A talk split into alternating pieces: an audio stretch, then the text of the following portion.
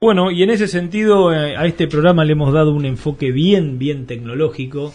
Y aquí en Suárez, ¿por qué no? Y teniéndolo en, digamos, en, eh, en presencia física aquí en el piso, ¿por qué no conversar entonces con Agustín Vila? ¿Cómo estás, Agustín? ¿Qué tal? Buenos días, Martín. Buenos días, equipo. Eh, muchas gracias por la invitación. les agradezco que me hayan convocado, conversando con, con la gente de la empresa eh, les pareció buena idea y bueno, eh, acá estamos. En ese camino estamos, en el camino de meternos con las cosas, de generar conocimiento.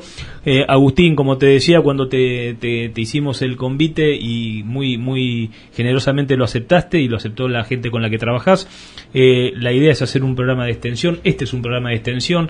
la extensión tiene que ver con allanar un poco el lenguaje, con bajar los datos, con bajar los datos al, al potrero, a la realidad, a la gente, a los que están todo el día con, con, la producción y con el hacer, ¿cierto? Y entonces en ese sentido eh, nos parecía muy importante tu participación en, en el programa.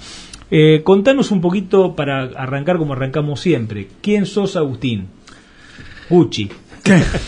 Qué, buena pregunta. Eh, yo me. Mi inicio laboral en, en, el, en el campo o en, en las empresas en las que trabajé eh, fueron generalmente enfocadas al, a lo que es la tecnología, ¿sí? a, eh, la tecnología aplicada al, al, campo y a las cosas que se hacen en el campo, siembra, cosecha, pulverización y demás.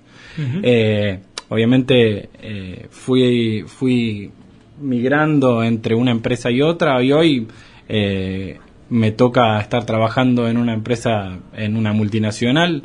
Eh, se llama Precision Planting y lo que hacemos son soluciones para, para mejorar la, la calidad de, de la siembra o la bueno, o sí en realidad más que nada la siembra lo de la ellos ellos yo digamos eh, en el año 2006 en un viaje que hice a Estados Unidos al farm eh, conocí a creo que hasta uno de los dueños eh, es posible. cuando todavía no cuando todavía eran chicos o sea no tenían proyección aquí en, en Argentina todavía eh, ellos se dedicaban nacieron como una empresa que se dedicaban a mejorar eh, equipos de siembra fundamentalmente de John Deere, o sea, exactamente, ellos empezaron a iniciar, digamos, bueno, ¿qué problemas tienen? No, pero la sembradora de John Deere, no, el tubo de bajada, bueno, vamos a hacer un tubo de bajada específico para, para esta sembradora, el dosificar, mejoras, primero arrancaron con mejoras que tienen que ver hasta con cómo tapaba la sembradora. El, primer, el primer producto que se, que se largó al mercado era una colita pisagrano. Exacto, o sea, fíjate vos, o sea, yo me acuerdo de las cadenas, que eran las que bajaban el nivel de aporte del surco en la, en la, en la siembra en, convencionales. O sea, fíjate cómo arranca una empresa que hoy se dedica a tecnología, que es realmente fundamental. Arranca desde la base, es decir, cómo mejorar lo que en un proceso masivo se hace, se hace de una manera que hablar de John Deere, una empresa con tantos años eh, y casi que te diría el líder en lo que es eh, investigación y en presupuesto, investigación y desarrollo a nivel mundial durante tantos años. Eh, pero se les escapan algunas cosas que tienen que ver con la aplicación, la aplicación, la, tecnología aplicada en esos ambientes. Entonces, esta empresa surge, ¿no? Seguramente como eso. Exactamente. En, finales de los 90, una, una persona, un productor agropecuario del centro de Estados Unidos, productor maicero, se empezó a, ver cuáles eran los mayores inconvenientes que tenían al, al, momento de producir y se dio cuenta de que si la semilla que él ponía en el suelo no tenía el contacto con, o sea, total de semilla-suelo, eh, se tenía merma en el rinde. Entonces encontró una manera de aplicar esa colita pisa grano, obviamente con un diseño específico, que tiene que tener dos kilos y medio de presión, ni más ni menos, porque si se queda, si, si es menos, queda, no, no, no hace su función y si es más, modifica el ambiente. Y de ahí fue creciendo hasta hoy que tenemos aplicaciones hasta saber qué humedad tiene el surco en el momento.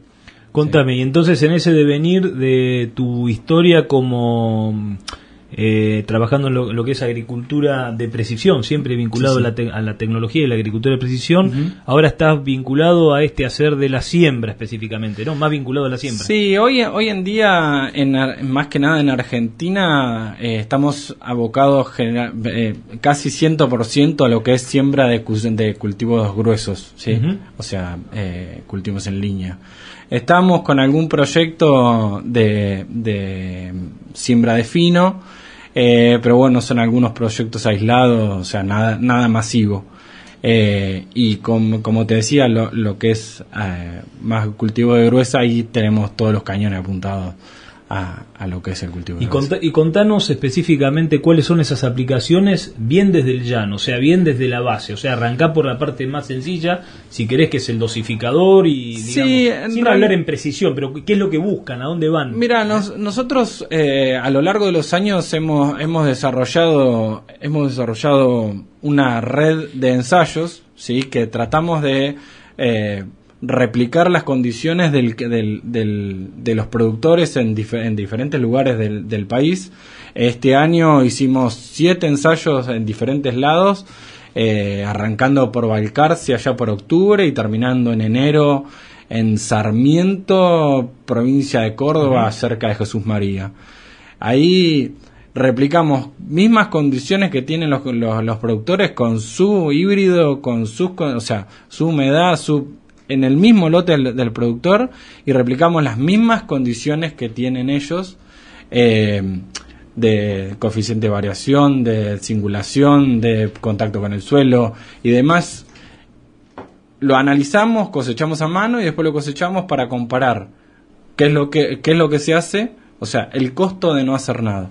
¿Me explico? Sí, sí, sí, sí. Es si nosotros eh, sembramos con la mejor calidad de siembra comparado con el general. En el tenemos eh, estudiado y, y, en medido y ensayado más de 500 sembradoras en el país y tenemos una infinidad de calidades de siembra, desde tener coeficientes de variación de 70% hasta 99.9 o 99.5 que logramos con, con algunos productos nuestros.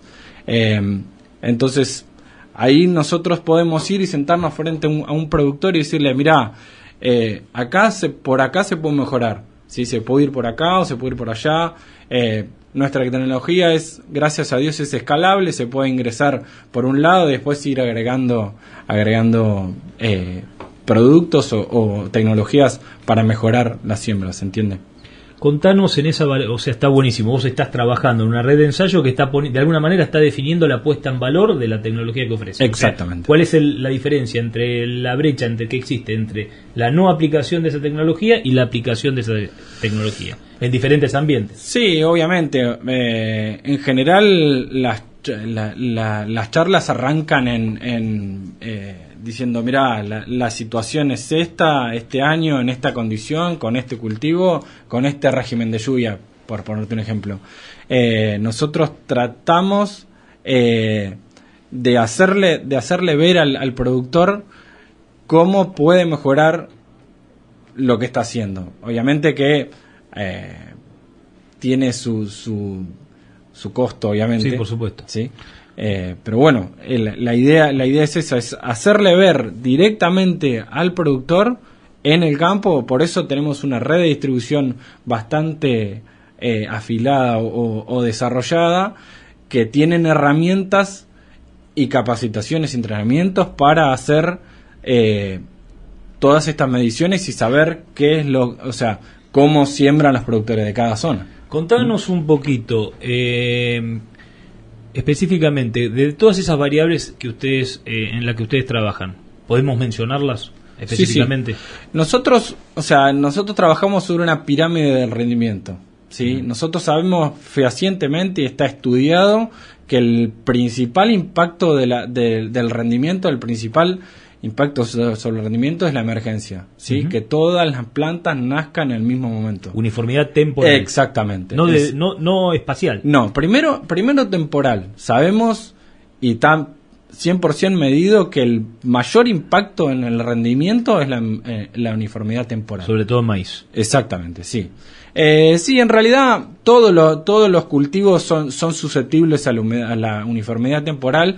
Nosotros tenemos- sabemos que una hoja verdadera, una hoja verdadera atrasada es una merma de casi el 30% y dos hojas, dos hojas verdaderas atrasadas es prácticamente nulo el Respecto rendimiento. del potencial. Exactamente. No respecto del rendimiento. Sí, sí, sí, sí, sí, respe- respecto al potencial. Correcto. Y, y eso impacta muchísimo, ¿sí? Con eso es donde se trabaja, es, a ver, Para resolver eso, yo te guío, para resolver Sí. eso, el tema de la uniformidad temporal. O sea, fíjate vos, Mariano, qué interesante, ¿no? Y la verdad que coincido, qué interesante, la uniformidad temporal diferente a la uniformidad espacial. O sea, ¿qué le pedimos?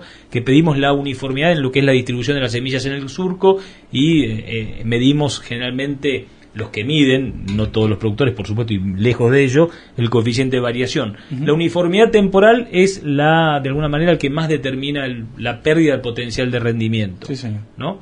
Eh, que está lejos del dosificador, ya está a nivel de cuerpo de siembra. exactamente. exactamente. Contanos.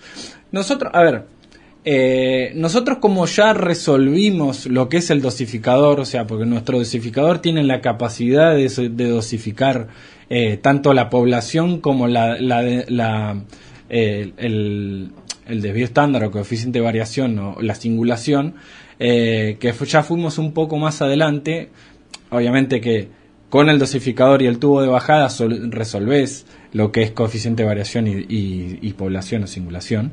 Eh, fuimos un poco más adelante y encontramos que eso que yo te decía, de, que si tenemos una hoja atrasada o dos, hoja- o dos hojas atrasadas, impacta generalmente, o sea, impacta en el rendimiento, eh, fuimos a cómo mejorar eso, cómo hacer que, el, que la rueda limitadora a profundidad llegue, esté 100% en contacto con el suelo. Eso se resuelve a partir de los eh, sensores de, que, digamos, la transferencia de carga eh, neumática. a través No, de los- sí, eh, primero Ah, saber, primero es saberlo, o sea, nosotros Sensor. exactamente, nosotros lo que hicimos eh, desarrollamos un sensor que es lo, que mide la cantidad de el, el peso que nosotros eh, estamos ejerciendo sobre el suelo. ¿sí? Es una se llama celda de carga que se pone en el en el limitador de- del, del control de profundidad eh, y esa en el esa apoyo de la rueda niveladora. exactamente es el, el famoso bigote.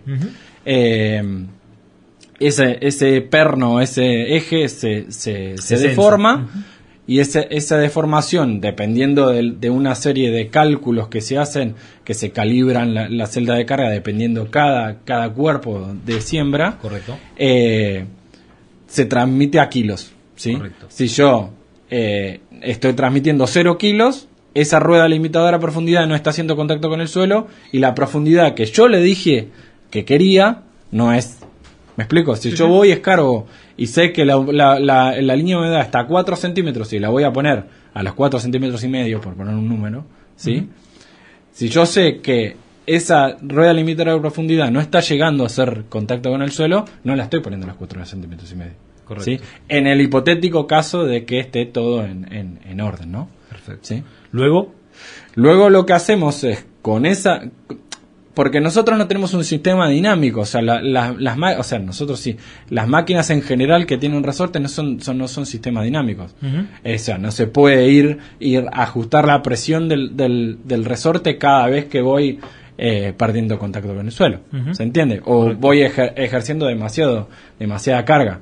Entonces lo que el, primer producto que se, que se desarrolló era el, el pulmón neumático, sí, con un compresor y unas líneas de aire, que lo que hacía era cargar más el cuerpo para que, o descargarlo, porque esa es otra cuestión, eh, son pulmones duales, eh, que lo que hacían es llevar la, la, la rueda limitadora de profundidad hasta, hasta hacer contacto con el suelo y mantener una, una- dada. Dada, Sí. perfecto. A- Nosotros a una manejamos- ante variables de, de, digamos, de suelo, ¿no? Exactamente. De resistencia, de resistencia en el suelo. Exactamente. O sea, esa es la esa es la idea, o sea, ir leyendo diferentes medidas de resistencia del suelo y aplicándole la presión que permita mantener una misma carga de esa rueda niveladora sobre el suelo. Exactamente. De esa forma revertimos el tema de, o le damos una mano al tema de la uniformidad. Exactamente, sí.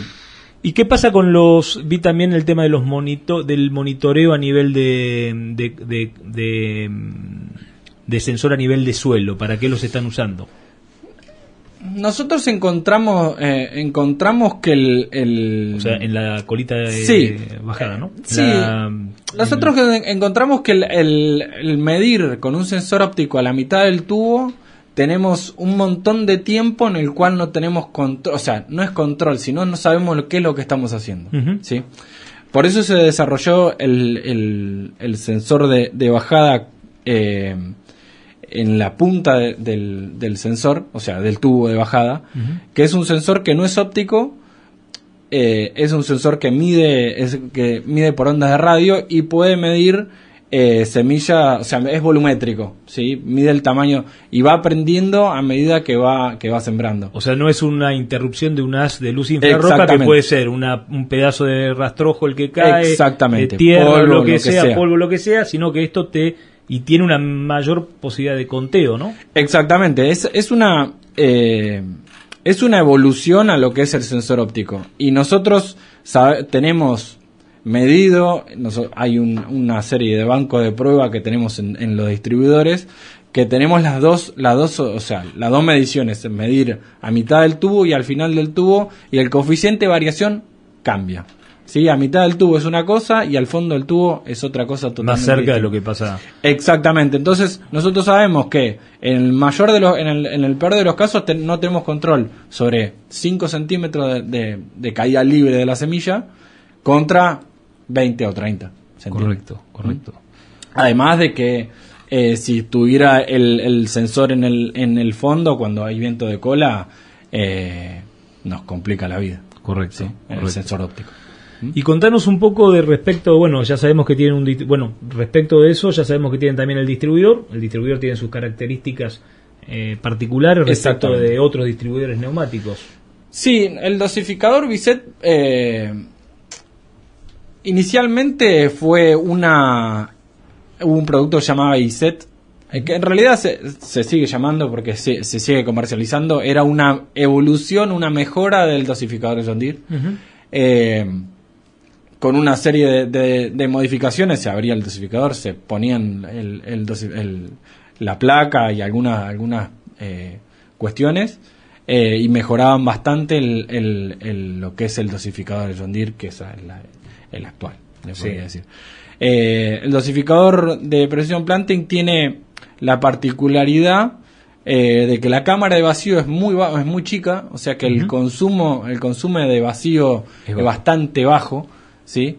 Eh, la placa es bastante más chica, ¿sí? Y tiene la misma placa tiene, obviamente si vamos por un mando mecánico, un mando eléctrico, tiene una un engranaje por el lado de afuera que ahí es el comando del, del, del motor eléctrico, ¿sí? Por poner un, un, un tema. Eh, y como, como le decía, el dosificador está prácticamente, le podría decir que hermanado al, al tubo de bajada y los dos eh, comandan lo que es eh, o mejoran lo que es la singulación o, la, o el y coeficiente de variación. ¿Y cómo es su característica de adaptabilidad a diferentes cultivos? O sea, sabemos que en, en, en, digamos, en Estados Unidos y en la zona núcleo nuestra, el, el cultivo por excelencia de que indica investigación y desarrollo es el maíz, le sigue la soja, en Estados Unidos fundamentalmente el maíz y muy por atrás el tema de la soja. Eh, ¿Y cómo es aquí en Argentina con el tema del girasol? Mira, eh, qué bueno que lo traigas a... Porque al- estamos en una zona básicamente con gran importancia. ¿no? Exactamente. Hay eh, nosotros sabemos y tenemos tenemos tenemos conocimiento de, de este, de este tema. Eh, este año ensayamos girasol y llegamos con números Buenos números. muy buenos números. Sí, obviamente que impacta directamente en la en, en la calidad de siembra el híbrido que elegimos. Eso ¿alguna- es fundamental. No, te quería decir una pregunta re- relacionada con, a- a- bueno, con de todos estos sistemas que hablaste de muchos. eh, si la velocidad de siembra es fundamental para que todos estos sistemas funcionen bien. Mira, eh, vos sabés que esa, esa conversación surge en cada charla que tenés, en cada charla. Y yo soy más, de, más partícipe de, de la calidad de la, de la siembra en la que estamos haciendo. Si el, si el monitor te dice que vos estás sembrando bien y vas sembrando un kilómetro más o un kilómetro y medio más y la calidad se mantiene, no hay problema. Eh, obviamente que depende de la, de la expectativa que tenga, que tenga el productor de cuántas hectáreas tiene que hacer en, en cuánto tiempo, obviamente, ¿no? Eh, y qué expectativa tiene de calidad de siembra, fundamentalmente. Claro, claro. ¿Mm?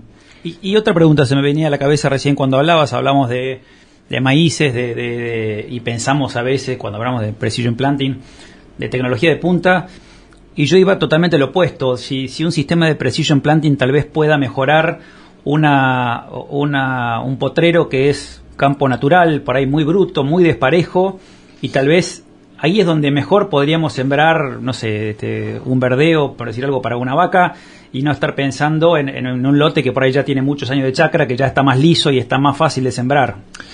Eh, y eso es un poco más complejo. Yo eh, no tengo, no tenemos mucha experiencia en el, en el, caso. Lo que, pasa también, Mariano, que se trata, discúlpame, eh, se trata también de aplicar el valor tecnológico donde hay, por otra parte, una contraparte de evolución. O sea, por eso es que es como el digamos como el caso del riego o sea siempre es, es mejor la utilización de un sistema de riego o de fertilización donde más digamos la inversión más te va a devolver en función del potencial del, del cultivo. O sea acá estamos hablando de tratar de aplicar una tecnología de mucha precisión en lo que es un cultivo de gruesa que justamente no tenga como, como situación límite o limitante de generación de valor ni el efecto de lote ni el efecto de agua.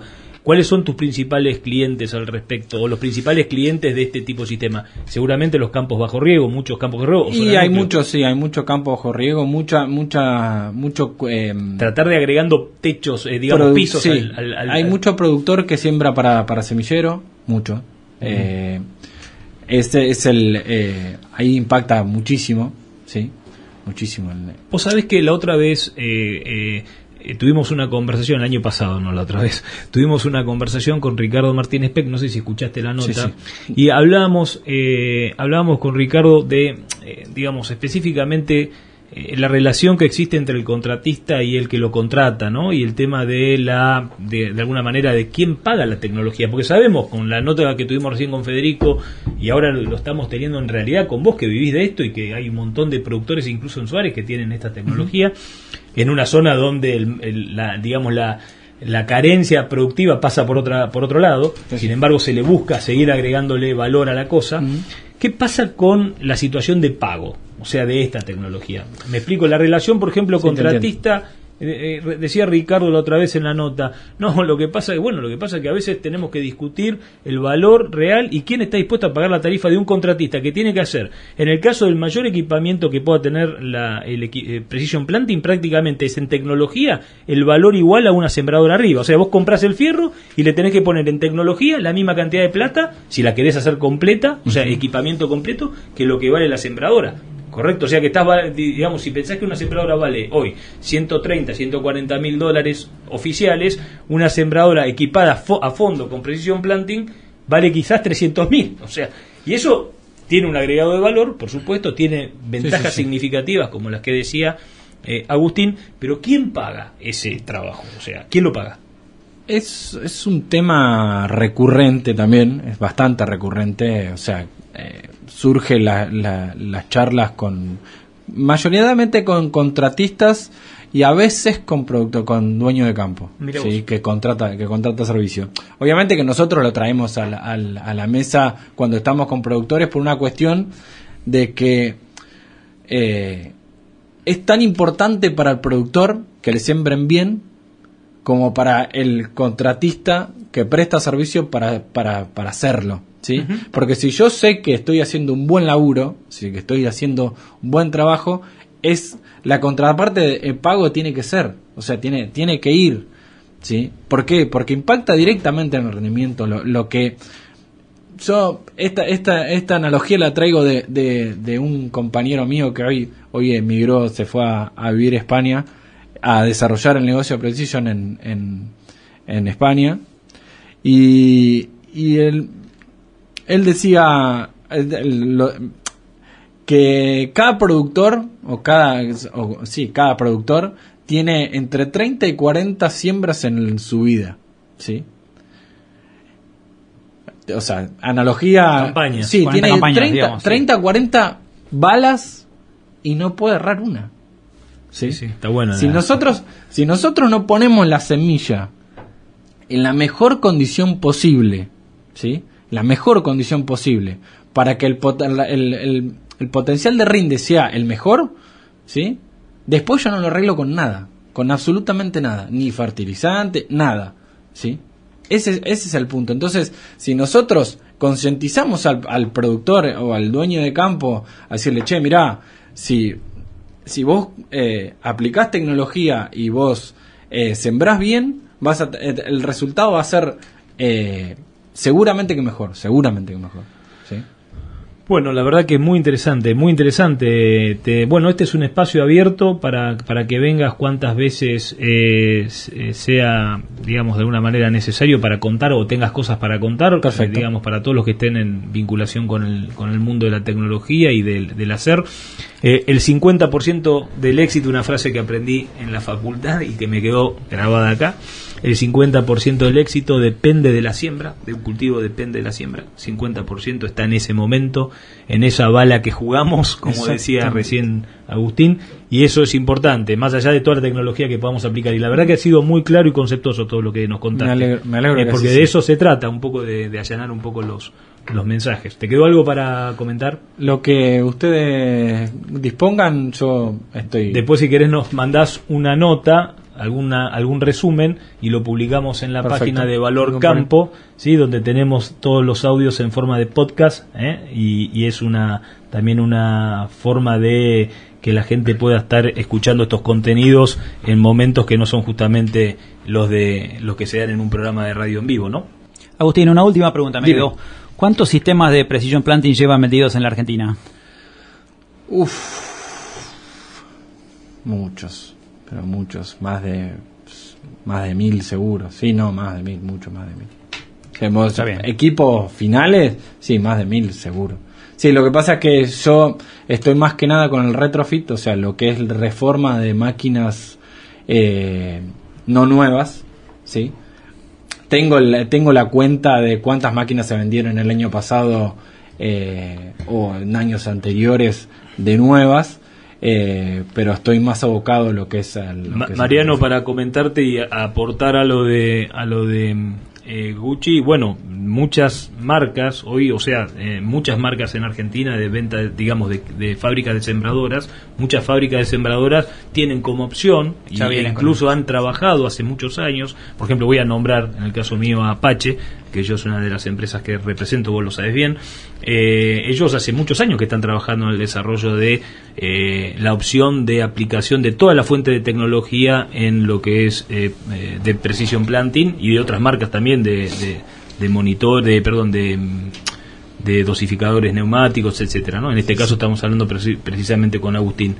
Y específicamente esa- esas opciones tienen que ver con esto, ¿no? Con que eh, esas fábricas de maquinaria eh, han subsistido y son tantas y han subsistido porque han tenido una gran capacidad de adaptación, han tenido el la misma visión pionera que tuvo el, eh, la persona que inició este, este camino de Precision Planting allá por el fines de los 90. Entonces esas fábricas hoy que están trabajando en Argentina son las que se han de alguna manera yendo especializándose en diferentes diferentes formas de hacer agricultura, diferentes necesidades de oportunidades, de lotes, de suelos, y todas ellas quieren estar a la vanguardia de la tecnología con la incorporación. Y entonces en muchas marcas, muchas, ¿no? Ustedes venden como 11 opción en, marcas en el país, Buen 5 dato. salen de, de, de base. O sea, no, en cinco, marcas de maquinaria agrícola opción. sembradoras tienen la opción de salir, de O base. sea, sí, de base. No, venden Otros de- como opción, como la que te contaba yo de Apache. Exactamente. No. Cinco marcas no venden otra cosa que no sea Precision.